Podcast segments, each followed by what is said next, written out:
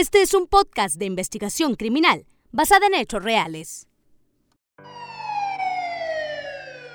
Un hombre cegado por la ira y los celos fue quien culminó con la vida de la joven Valeria Humada Jauregui, una mujer de 23 años de edad, amada hija y una madre de familia. Un caso que consternó a la ciudadanía y causó que las mujeres salieran a las calles a decir ni una menos, ya que, a dos años del trágico suceso, aún no existe una persona que encumbra con una sentencia condenatoria por su feminicidio. Esta es la historia de El Crimen. Y aquí nos encontramos en otro eh, capítulo más, Miguel. Eh, un saludo a todos. Eh, yo soy Eric Rinaga. Estamos aquí con Miguel Galindo.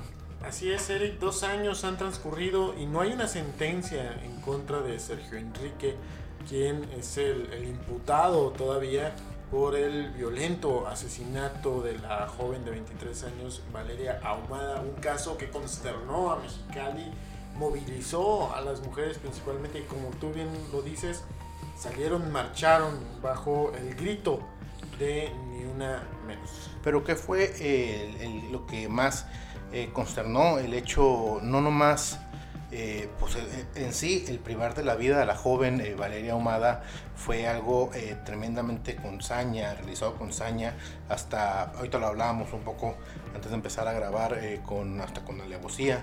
Eh, sin embargo, no nomás eso, sino que el, el, el ir y deshacerse del cuerpo y de las pertenencias como, ah, como si fuera una cosa sin importancia, es algo que, que yo creo que alarmó más a las mujeres. Así es, todos y cada uno de los detalles aquí se los vamos a, a- a narrar. Quiero agradecer también a la, a la familia de, de Valeria, quienes eh, nos dan esta oportunidad de hablar de- del caso y eh, tengan por seguro que lo vamos a hacer con el prof- profesionalismo y este rigor periodístico que ha distinguido al Crimen Podcast desde su inicio. Así es, y, y con todo el respeto que, que se merece, mm, sencillamente porque queremos que ya a dos años y con varias, bueno, ahorita lo vamos a escuchar todo, todo a detalle dentro de esta, esta eh, de este episodio, pero primeramente eh, vámonos por pues, eh, la persona señalada, ¿no? Sergio Enrique. ¿Quién es Sergio Enrique, el, el- el agresor, el, el imputado por el delito de feminicidio de este episodio? Bueno, se trata de un estudiante de entonces, 24 años de edad, estudiante de la Facultad de Deportes de la Universidad Autónoma de Baja California. Él era conocido por familiares, amigos, por las personas que lo rodeaban o que llegaban a verlo, que tenía un carácter explosivo eh, lo cual se manifestaba en reiteradas ocasiones, no solamente cuando se encontraba en presencia de, de Valeria, sino también en plena vía pública o incluso dentro del, del entorno familiar. Eso es lo que marcó eh, esta relación, el- las constantes peleas por los celos, la ira, los celos cegados de Sergio Enrique eh, ante Valeria, esta jovencita pues, desgraciadamente víctima de una, una persona que cuando entraba en esta etapa de celos se desconectaba y no era no entraba en sí. Es esta persona pues de a lo que estamos viendo metódica que pudo haber planeado este hecho. Y es que era conocido por todos, eh, prácticamente era un secreto a voces, ¿no? Que eh, el Sergio Enrique era explosivo, iracundo, eh, de mecha corta, como, Sí, como se menciona. como- ajá, como se puede llegar a decir. Y eh, era conocido también para muchos el tipo de relación que Valeria y Sergio llevaban, donde las discusiones eran constantes, eh, se gritaban incluso y, podría hasta transgredir a llegar a- al contacto físico, a los golpes. Y esto detonó, explotó de cierta manera durante el- la, la noche, la noche de- del entonces 14 de abril del año 2018. ¿Y qué pasó este día? Pues como una pareja eh, pues, de jóvenes, 23, Valeria, de 23 años de edad y 24 años Sergio Enrique, pues solamente convivían, eh, estaban en la casa de, de Sergio Enrique, en esta colonia Villas del Colorado, si no me equivoco, ahí donde residían. Eran, eh, toda esta información es, es- de acuerdo a los eh, registros periodísticos y, que, que tenemos. Alrededor de las 10 horas se encontraban en su casa. Esto a decir de, de la madre del mismo imputado eh, cuando se encontraban eh, como cualquier otro fin de semana, un fin de semana normal donde una pareja de jóvenes está pasando un momento a gusto, un momento tranquilo y pues los padres eh, aparentemente en una relación bastante eh, pues abierta, pues dejaban que la joven quedara a, a pernoctar, a dormir. hasta ahora sí, exactamente, hasta las horas de la noche, incluso en ocasiones se puede decir que hasta dormir ya era una relación pues que iba aparentemente por un camino más serio. Y fue dentro de esta misma domicilio, este mismo domicilio del fraccionamiento Villas del Colorado, donde eh, todo esto detona, como les decía hace unos instantes. la mamá de Sergio, de, Sergio Enrique llega al domicilio poco después de las 10 de la noche. Ahí constata que se encuentra Sergio junto con Valeria en la habitación de él. Como era algo frecuente que ocurría eh, y que era constante, además de que ellos tenían una relación desde hace algún tiempo, bueno, no se le hizo nada extraño que estuvieran juntos a esas horas de la noche. Así que sin más, ella se dirige a su habitación, se va a dormir y piensa o cree que todo quedaría ahí. Sin embargo, es este punto cuando eh, pues ya se torna un, eh, un panorama un poco eh, oscuro. Es cuando empieza nuevamente Sergio con sus ataques de celos y comienza una riña en contra de, de pues, Valeria. La joven, pues, eh, no, no, no, hace falta describirla porque muchos, bueno, cuando publiquemos las fotos van a saber cómo es ella y se van a acordar inmediatamente. Una joven, pues, prácticamente de complexión delgada, eh, un poco eh, de estatura promedio, en contra de una persona que se mira Sí, pues estamos hablando de un estudiante de la Facultad de Deportes. Una persona fornida, con, con fuerza. O sea, no hace falta decir más, ¿no? superó la fuerza de, de, la mujer y la tenía sumisa. A los comentarios de la madre es que se escuchaban golpes en contra de las paredes y fuertes gritos provenientes del cuarto de, de donde se encontraban ellos dos. Pero al tener este conocimiento de cómo era la relación entre ambos, es que por el momento dijo, pues bueno, ha de ser una pelea normal, digo, o sea, no, no, no tiene caso que, que me acomode. Sin embargo, pues sí, sí estaba pasando algo. Lo que pasó en esa habitación en esos instantes, bueno, ahora solamente Sergio Enrique lo sabe.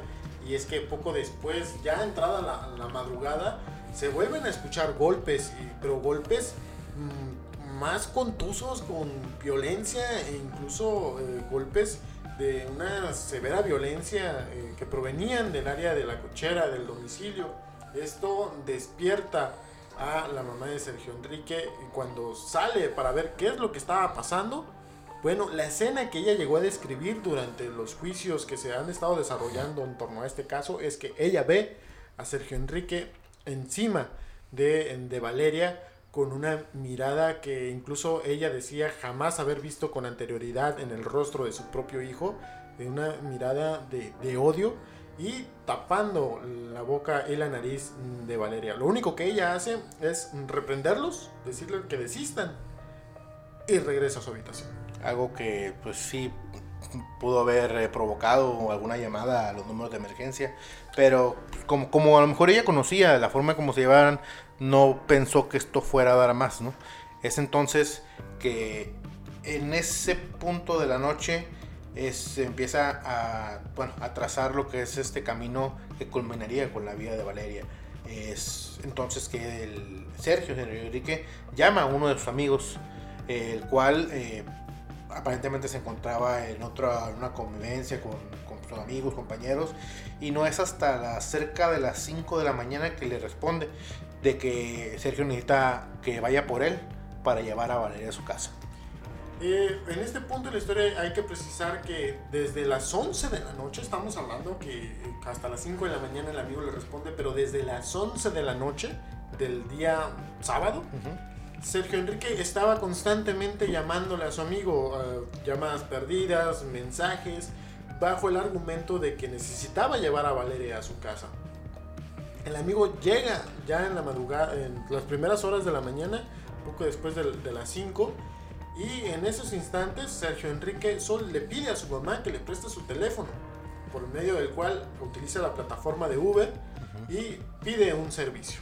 Es este servicio eh, lo que pidió entre los mensajes hacia, hacia esta persona, hacia este consultor de Uber, es que él fuera a recoger en, en, eh, la, bueno, la colonia donde vivía Valeria, que es Villas de la República. Villas de la República, sí, gracias. Eh, Villas de la República, a recoger a una persona, un primo de él que se encontraba en aparente estado de ebriedad y que luego se dirigiera a su casa.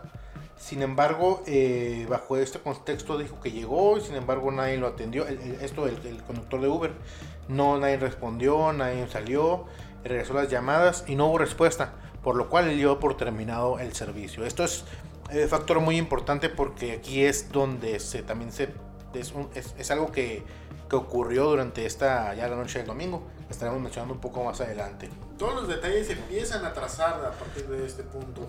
Eh, el amigo el de Sergio Enrique llega al domicilio y él dice eh, que encuentra a Sergio Enrique junto a Valeria y ambos se suben en en los asientos traseros del vehículo.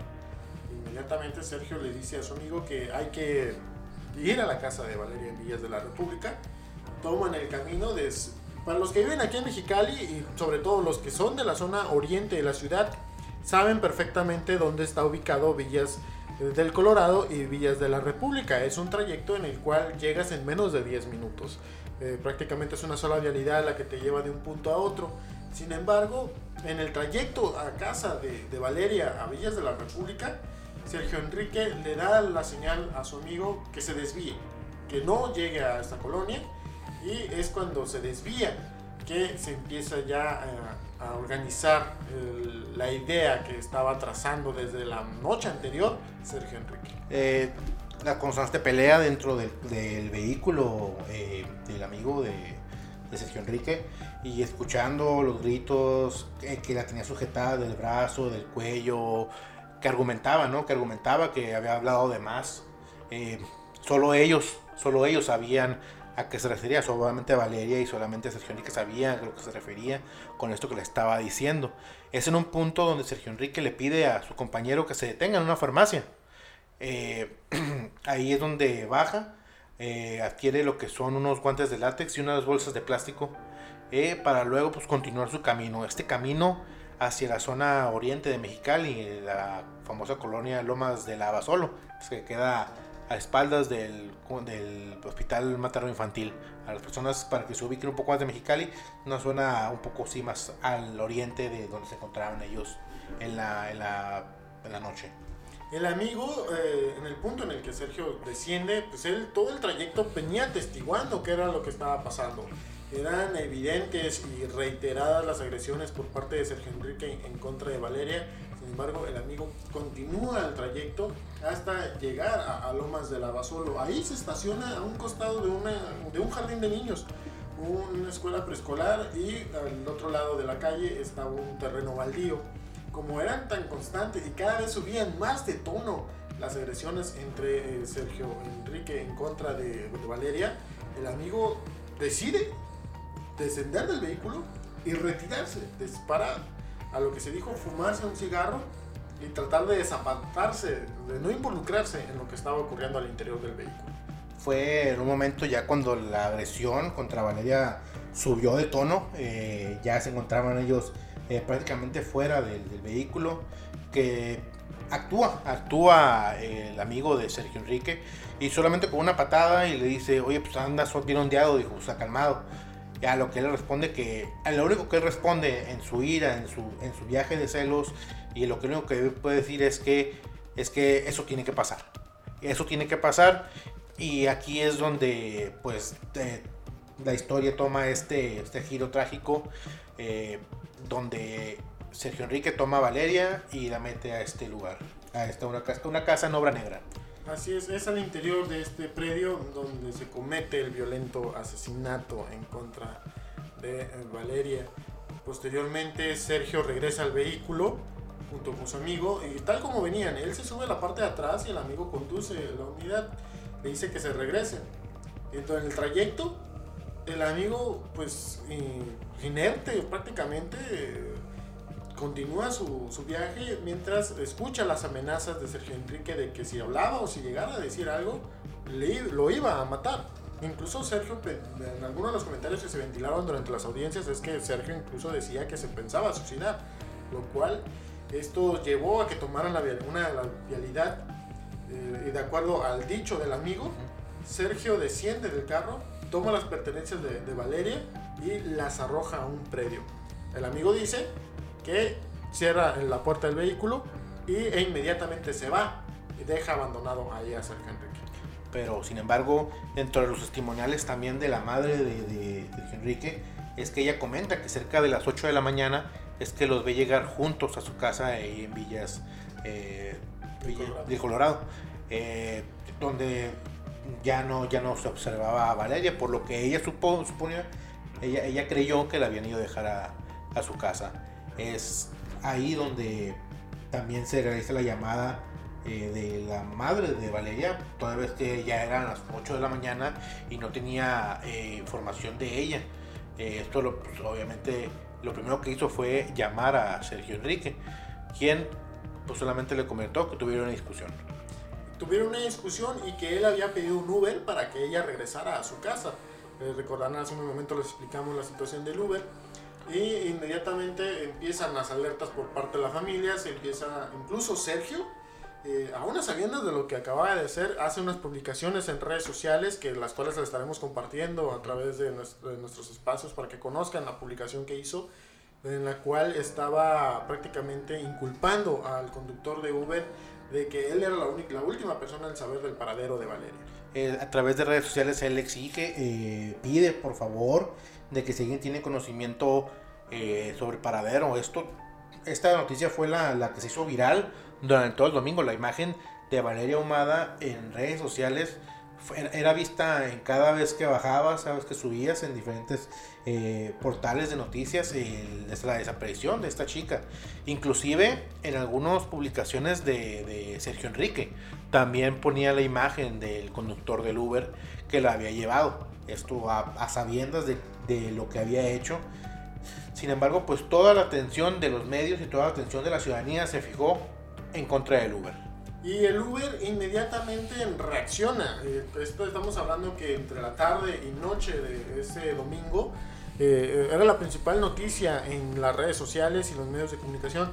Y el conductor que estaba siendo inculpado va al domicilio en el cual lo habían marcado y eh, expone que él no tenía nada que ver con, con la desaparición de eh, Valeria. Incluso se deslinda, hubo un video que estuvo circulando en su momento donde se deslinda y es que en este punto cuando se descarta de las investigaciones eh, preliminares al conductor y familia, amigos, vecinos, conocidos, incluso las mismas autoridades empiezan a voltear a ver a Sergio Enrique. Es este plan que decimos que venía trazando durante la confusión entre si fue el Uber o no fue el Uber. Eh, lo que hace Sergio Enrique es tomar sus cosas, tomar dinero y huye. Huye a, a. Eh, huye a Sonoita a huir, a, esconderse, de la, a eludir a la, justicia. Eh, para esto el domingo ya, ya había terminado ya, y ya, los focos rojos se encontraban centrados en esta persona agresiva, en esta persona celosa, en el carácter explosivo y en la relación de, de, agresión que tenía Sergio Enrique con Valeria Humada. Entonces, eh, llega el lunes y es cuando, si no me equivoco, es cuando la entonces Procuraduría boletina la desaparición de Valeria. Y es precisamente ese mismo lunes eh, por la mañana cuando el propietario del predio cual había cometido, se había cometido esta escena del crimen, el propietario llega, agarra su teléfono, marca al, al número de emergencias y reporta que en estas instalaciones se encontraba el cuerpo sin vida una joven mujer. Eh, policías municipales llegan al sitio, confirman el hallazgo, inmediatamente eh, eh, elementos ministeriales de la entonces Procuraduría de Justicia acordonan el área y por medio de un tatuaje es que se confirma que se trata de la joven Valeria. Es un tatuaje con las leyendas de, bueno, a lo que creemos es su hija, esta es lo que la principal clave, a pesar eh, también de que la ropa coincidía plenamente con la que fue vista la última vez, este shorts, pantalón y una camisa eh, blanca, si no me equivoco ahorita, eh, la imagen, esta imagen que circuló en varios medios, es así por obvias razones y por respeto a la familia, no, no, no, no, no se la compartiremos, fue la que pues con la cual pudieron demostrar de que sí, sí se trata de, de, Valerio Jauregui, eh, la joven que estaba desaparecida. Inmediatamente eh, todo el cuerpo de, investigación de la entonces Procuraduría se empieza a centrar en, localizar a Sergio Enrique. Versiones extraoficiales se decían que desde un principio sabían cuáles, cuáles fueron sus pasos, lo estaban monitoreando en, el municipio de Sonoita y es cuando eh, esperan la orden de aprehensión, una vez que tienen ya liberada, se da esta detención con sus homólogos de, eh, de aquel estado y posteriormente es traído para el entonces día jueves aquí a la ciudad de Mexicali. Ya es en la noche, ya a dos horas de la noche cuando, cuando llega y, eh, y ya se presenta la detención formal de Sergio Enrique. Esta persona, pues, posado de pies y manos, fue encaminado hacia la dependencia de investigación, de Procuración de Justicia, y se interna para la revisión médica. Es momento cuando ya se declara que sí, se trata, ya autoridades confirman más seriamente de que sí, de, que es, es, un feminicidio.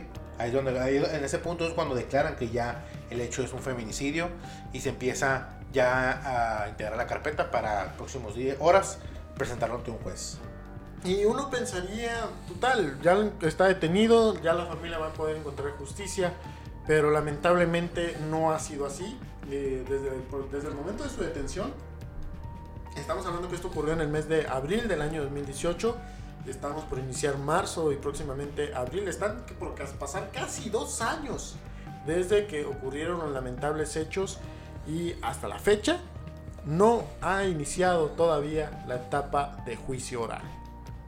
Desde este punto, eh, bueno, a las personas bueno, a los abogados sí siguen conocimiento, pero las personas, eh, eh, personas que no conocen tal vez este, este léxico es, es pues, la detención, se hace la formulación de imputación que es de qué va a ser investigado esta persona.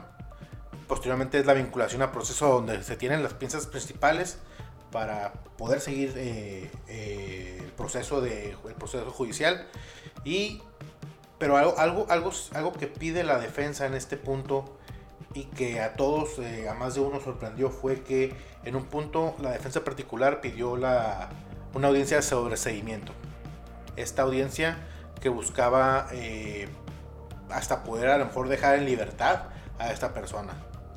Y, es que esto también provocó movilizaciones en el pasado mes de mayo eh, del año 2019 eh, en diferentes espacios estuvimos cubriendo la información, incluso estaremos compartiéndoles también las notas que se hicieron al respecto, porque eh, se buscaban cambiar la figura penal de, al menos en este proceso, que no se fuera imputado por feminicidio, sino que se cambiara y que fuera imputado, al menos esa era la intención de la defensa, de cambiarlo a un homicidio simple. Ustedes pensarán, bueno, homicidio el feminicidio pues va a cumplir.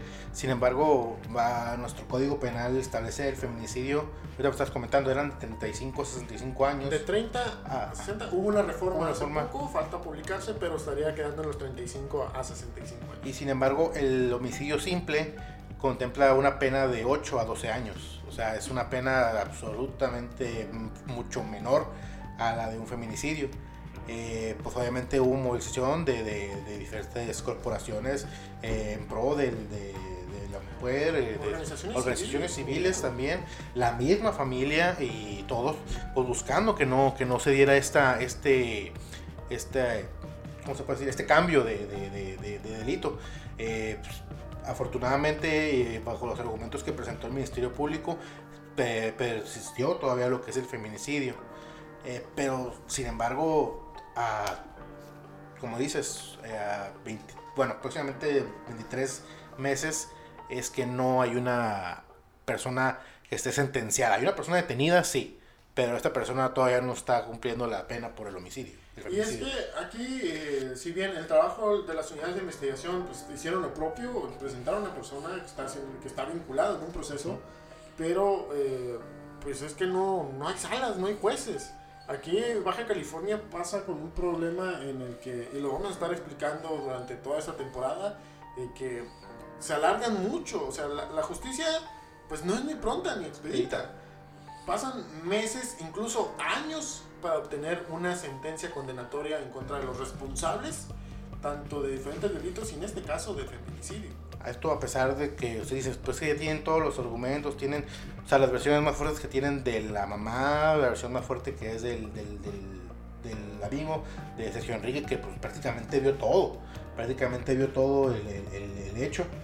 ¿Y cómo es posible que no, no tengan una sentencia ya? Pero así es, nuestro, así es la justicia, digo, o sea, la falta de, de, de, presupuestos es que la justicia también se puede ver afectada. Y ahora bien, en estos casos, y tú lo, lo hemos visto, sí. eh, que hay casos en los que sí hay investigaciones complicadas, pero aquí cuando tienes las versiones de los testigos pre presenciales, tienes la evidencia, tienes todo tan armado el caso, tan sólido, ¿por qué? A ver, yo digo que es la exigencia de la familia, es ¿por qué demorar tanto cuando tienes todo en las manos. Y esto pues se lo dejamos también a las autoridades, como, o sea, como dices, hacen su trabajo. Muchas veces son criticados a lo mejor, eh, pero ciertamente cuando tienen todo a su favor, ¿qué es lo que está pasando ahí? Pues la falta de presupuesto, todo lo que podemos decir, ¿no? La falta de presupuesto, la falta de salas. No queremos, bueno, personalmente, creo que, no sé si compartes, no queremos echar la culpa de que no, que no hay dinero, pero si vemos que no se está funcionando un sistema de justicia eh, como está actualmente, pues, ¿qué podemos hacer? Pues, ¿Qué podemos decir?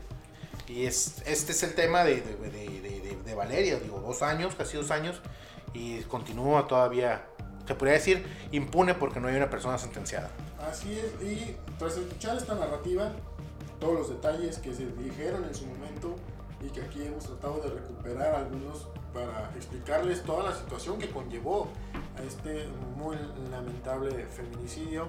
¿Usted qué opina? Eh, con todo esto, eh, quizá ustedes compartan otras opiniones, pero ¿se pudo haber evitado? ¿Había circunstancias, se presentaron las circunstancias para evitar que llegara a este punto? Algo que te pone a pensar.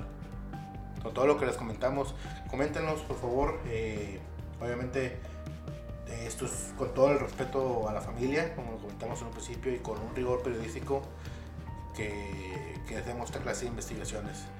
Pero personalmente voy a dejar que la gente comente. Sí, déjenos sus comentarios. Recuerden que nos pueden contactar a través de nuestras redes sociales, a través de Instagram como El Crimen Podcast, en Facebook como El Crimen Podcast también y también nuestras cuentas personales. Así es, Miguel Galindo reportero y Jerry Reinaga López reportero. Ahí nos pueden comunicar y también no nomás eso, sino también si tienen alguna duda o algún caso que quieren que investiguemos, pues ya saben, con confianza. Los, todos los mensajes hasta ahorita los hemos respondido nosotros y pues estamos en este nuevo episodio que esperemos eh, sea de su grado y que las autoridades pues otra vez pongan el foco ese tema, ¿no?